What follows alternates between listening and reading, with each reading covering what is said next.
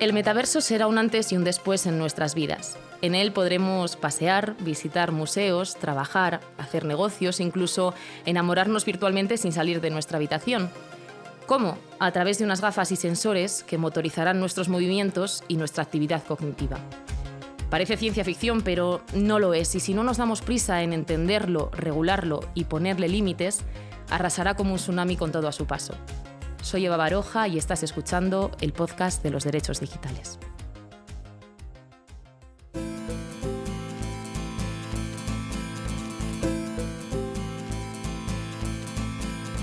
José María Lasalle es consultor, escritor, profesor de Filosofía del Derecho en la Universidad de Comillas, exsecretario de Estado de Sociedad de la Información y Agenda Digital. También, además de otras muchas cosas, asesor del Instituto Hermes. Un placer que estés hoy aquí con nosotros. Pues encantado de estar con todos vosotros. Viene fuerte Mark Zuckerberg y otras empresas en la carrera por ser las primeras en hacer realidad el metaverso. Tú que has estudiado mucho este tema, no sé qué pretenden realmente ¿no? estas compañías tecnológicas con el desarrollo del metaverso, José María. Básicamente ganar dinero. Pero ganar dinero ya no solo a costa de nuestros datos, como hasta el momento ha sido un modelo de negocio extractivo que ha permitido eh, levantar el poder de las grandes corporaciones tecnológicas, sino que ahora damos un salto más, porque lo que se pretende es sí seguir extractivamente obteniendo nuestros datos, pero eh, generando una capacidad de captar nuestro inconsciente. Y, esa captación del inconsciente busca, por un lado, ofrecernos una realidad simulada, donde podamos ser lo que hemos imaginado toda la vida que queríamos ser, pero por otro lado eso va a permitir que las corporaciones tecnológicas irán desarrollando sobre todo lo que es el gran objetivo, que es una inteligencia artificial que a partir de esos datos basados en el inconsciente humano compita con el ser humano. Me decías antes ¿no? que cuanto más estudiabas este tema, más inquietante te parecía. No sé por qué el metaverso va a suponer una revolución tan grande ¿no? en nuestra relación con el mundo digital. ¿Qué va a cambiar de cómo nos relacionamos ahora con el ordenador, con las tecnologías, con las redes? Pues que podemos dar el salto dentro de la pantalla. Es decir, hasta el momento hemos tenido una relación con las pantallas donde éstas mantenían su materialidad y por lo tanto eran capaces de seducirnos, de atraernos, de volcar nuestra atención de manera permanente sobre ellas y estar interactuando, generando datos y ahora lo que hacemos es arrojarnos a la piscina de la pantalla y sumergirnos en las profundidades de nuestro propio inconsciente a través precisamente del metaverso. Y por tanto vamos a encontrar un espacio para imaginarnos a nosotros mismos y entablar relaciones con lo que otros se imaginan de ellos mismos en ese ámbito que es el metaverso. Y ahí sustituir la realidad, la realidad analógica que hemos estado viviendo hasta el momento. Hmm, todo a través de esas gafas, ¿no? de esos dispositivos de los que hablábamos al principio, que pueden ser una forma de vigilarnos y también de, aislarnos. ¿no? Eh, ¿Qué efecto pueden tener estas, estas gafas y esta hibridación cognitiva ¿no? entre la psique humana y la máquina que van a producir pues, dispositivos como estos? Pues eh, efectivamente nos vigila, como hasta ahora ha hecho el diseño de la mayoría de las aplicaciones tecnológicas, pero hay un salto exponencial, porque nos vigila para facilitarnos la oportunidad de simularnos, es decir, de poder renunciar a ser lo que somos, para ser otra cosa, la que deseemos ser. Y por tanto, toda esa, toda esa eh, naturaleza inconsciente que está en nuestros deseos, que está en la voluntad no explicitada de manera consciente, puede hacerse realidad. Es decir, eh, la oferta de los psicotrópicos se eleva a categoría tecnológica. Y eso es lo que, de alguna manera, supone un cambio radical con respecto a lo que hasta el momento hemos estado viviendo en nuestra relación con la técnica. ¿Qué riesgos puede tener para nuestros derechos y, libertades esta simulación? ¿no? Esta realidad virtual y además que se desarrolle sin que haya un, control democrático y también sin que se estudie en profundidad este tema, ¿no? que dependa solo de las empresas privadas, como apuntabas tú en, en muchos artículos que has escrito en La Vanguardia. Pues lo primero es que nos dislocamos, es decir, generamos una bipolaridad emocional.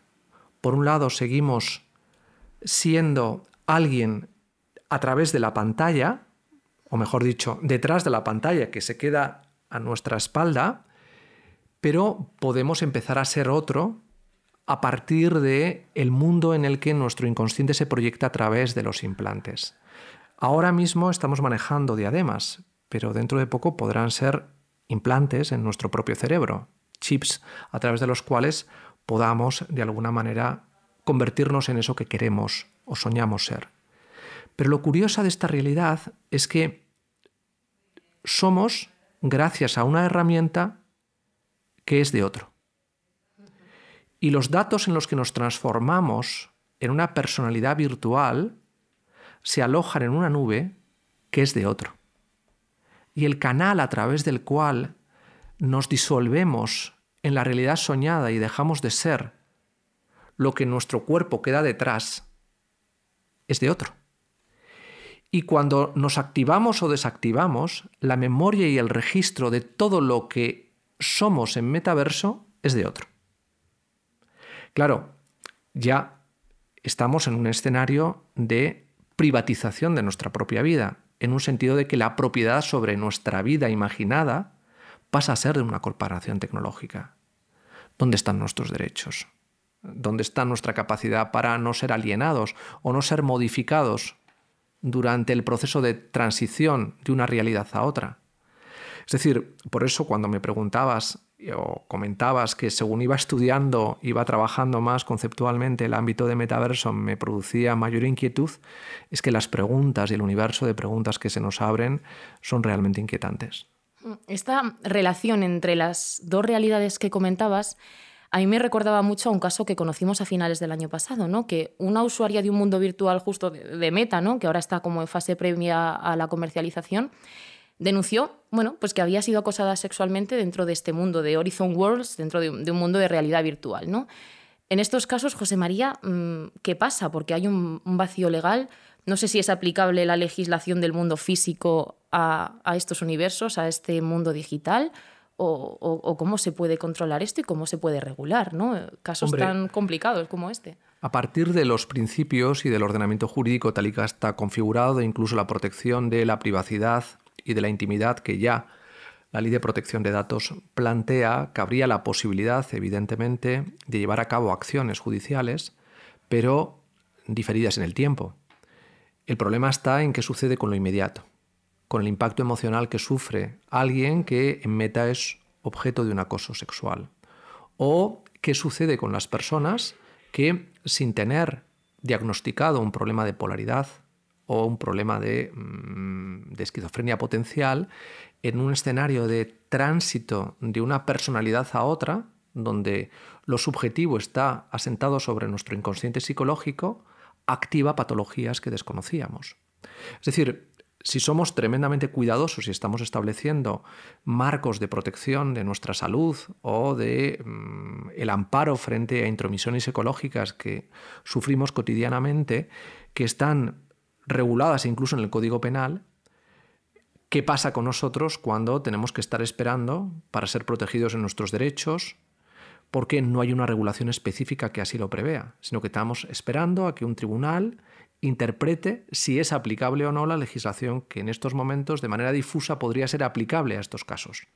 Es decir, necesitamos evidentemente una regulación específica y antes de esa regulación un debate social porque esto evidentemente tiene que ser objeto de una reflexión política y eh, de, una reflexión por parte de expertos que alimenten a la política para poder determinar hasta dónde podríamos llegar en este viaje, que es realmente un viaje a las profundidades de nuestro inconsciente. Y si una sociedad puede permitirse los costes sociales, económicos, de salud, que esto puede generar, sin olvidar que todo lo que pase en metaverso y las experiencias que tengan lugar en su seno dependerán del nivel de ingreso, es decir, de lo que uno esté dispuesto a pagar por experimentar. ¿Tú crees que está faltando un debate social más serio y más profundo y más intenso en Europa y en Occidente sobre este tema? Muchas veces parece que la tecnología se adelanta ¿no? al debate social, al control político, a la regulación. ¿Nos está faltando nos está este faltando porque el diseño eh, de, esta aplicación se comercializa como ha venido sucediendo siempre respecto de todo lo que se paquetiza tecnológicamente, que es de manera gamificada. Es decir, estamos ante una experiencia de ocio, estamos ante una experiencia que en modo alguno nos lleva a estas reflexiones que yo estoy comentando ahora, ¿no? Es decir, estas son reflexiones producto de una especulación analítica, intelectual, conceptual que un profesor universitario está haciendo, pero no están en la estrategia de comercialización, donde todo está mostrando una capacidad gamificadora extraordinaria, que resulta enormemente atractiva para quien va a consumirla. No se plantea ningún problema. Nos están ofreciendo realmente la capacidad para disfrutar a tope de una realidad que hasta el momento no hemos experimentado. Y eso tiene un reclamo y una enorme potencialidad, sobre todo en un mundo eh, dislocado por un montón de malestares causados por la pandemia, por la crisis ecológica, por la crisis geopolítica, por la inflación cotidiana que hace que mm, tengamos eh, menos capacidad eh, adquisitiva y estas posibilidades de liberarnos de la presión angustiosa de lo cotidiano, pues tienen un reclamo eh, comercial extraordinario. La pandemia ha acelerado muchísimo la presencia de las tecnologías en nuestra vida. Los psicólogos hablan muy habitualmente ¿no? de esa dislocación entre el yo real el yo digital que claro, con estas, eh, estos universos, ¿no? Eh, estas realidades que plantea el metaverso, puede convertirse en un problema muchísimo mayor eh, con estas máquinas de simulación, ¿no, José María? Claro, porque al final lo que estamos es ofreciendo una vía de escape a un problema en el que cotidianamente vivimos instalados, y es que el mundo se ha puesto muy complicado, se ha problematizado.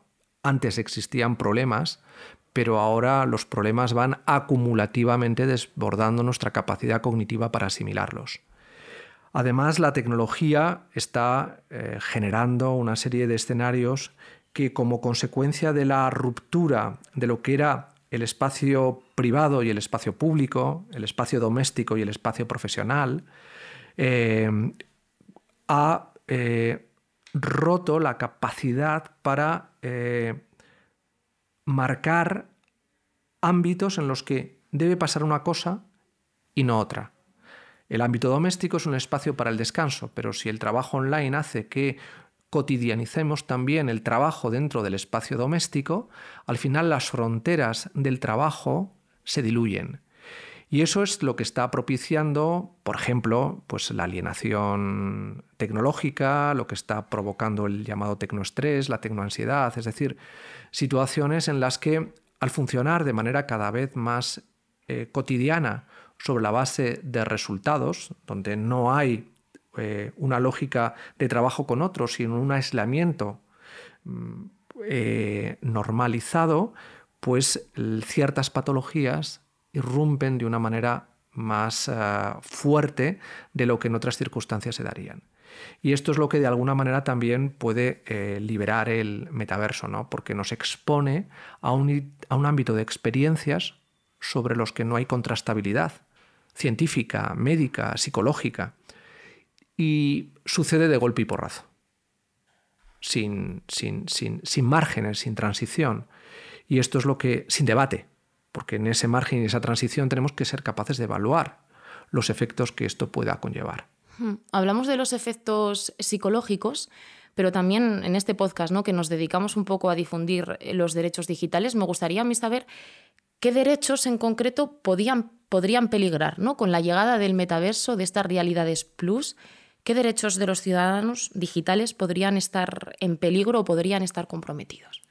Bueno, eh, los, derechos que están reflejados en la propia Carta de Derechos Digitales, ¿no? Es decir, mm, eh, empezando por los derechos de libertad, los derechos de igualdad, los derechos que operan en el ámbito laboral, es decir, podríamos hacer un detalle pormenorizados y por supuesto los neuroderechos en la medida en que estamos hablando de un alojamiento en la nube de datos que tienen que ver con nuestra intimidad más inconsciente y sobre los que no hay una cobertura normativa más allá del reglamento de datos en la parte de privacidad y, eh, y mm, respeto, por así decirlo, a la dignidad humana pero esto requeriría un elemento probatorio de si efectivamente se está o no vulnerando eh, estos aspectos de intimidad y confidencialidad que de alguna manera nos amparan y protegen a través del reglamento de protección de, datos. Yo creo que lo que aquí se nos, eh, se nos ofrece es realmente un ámbito especulativo que va más allá de incluso la frontera de los neuroderechos. Yo creo que estamos ante el riesgo de poder ser simulados como especie y por tanto perder nuestra capacidad de ser auténticos. Esto nos llevaría a una reflexión muy filosófica, ¿no? pero que tampoco es el momento y probablemente eh, desbordaría la paciencia de los oyentes. No, pero, en absoluto. Pero yo creo que eh, debemos ser capaces de reivindicar un nuevo neuroderecho, que es el derecho a la autenticidad humana, es decir, el derecho a no ser simulados. Pero no ser simulados individualmente, sino a no ser simulados como especie. Porque si somos simulados podemos ser sustituidos. Y este es el gran riesgo al que nos estamos exponiendo. El ver materializada la distopía que mm, se dibujó en Matrix y que es perfectamente posible dentro de un escalado que materialice las capacidades que plásticamente ya tiene la tecnología aplicada al ámbito de la simulación a través de lo que se denomina la realidad plus. Hmm. Necesitamos un humanismo tecnológico, ¿no? Al final que difunda estos derechos y, que esté pendiente de estos debates, ¿no? Para que nos protejan antes de que sea demasiado tarde y que llegue Matrix y que nos simulen al, Totalmente. ser humano. Es decir, que nos protejan nuestra dignidad, que seamos capaces de preservar la centralidad de lo humano, no solamente en el ámbito de lo decisorio, sino también en el ámbito de el carácter que ha de preservar la tecnología de ser instrumental. Instrumental en la defensa, en el cuidado, en la protección de la dignidad humana. Pero no solamente, insisto, a título individual, es decir, en un ámbito que nos ampare a cada uno de nosotros. Es que necesitamos que se nos proteja también en la relación con los otros, en una relación que debe basarse también en patrones en los que nos reconozcamos como seres humanos. Porque metaverso puede hacer que nos reconozcamos como avatares imaginados que nos transforme en centauros o en eh, figuras absolutamente inimaginables en estos momentos y que pueden generar incluso mitologías en el ámbito metaversico, ¿no? Entonces necesitamos de alguna manera ser también protegidos en nuestro derecho a poder interactuar sobre la base del autorreconocimiento no alienado de lo que somos. Miembros de una especie que ha tardado miles y miles de años en llegar a ser lo que es en estos momentos. Con ello no quiero decir que tengamos que poner puertas que impidan que sigamos innovando, avanzando, progresando en el desarrollo de nuestras capacidades tecnológicas. Lo que digo es que regulemos este ámbito, porque lo que está pasando y nos puede llegar a pasar dentro de este ámbito requiere, por lo menos, un ámbito de protección jurídica y, por tanto, de intervención del legislador democrático. Regular el metaverso y protegernos jurídicamente. Con ese mensaje nos quedamos. José María, muchísimas gracias por habernos acompañado hoy. Pues muchas gracias, Eva, por haberme invitado.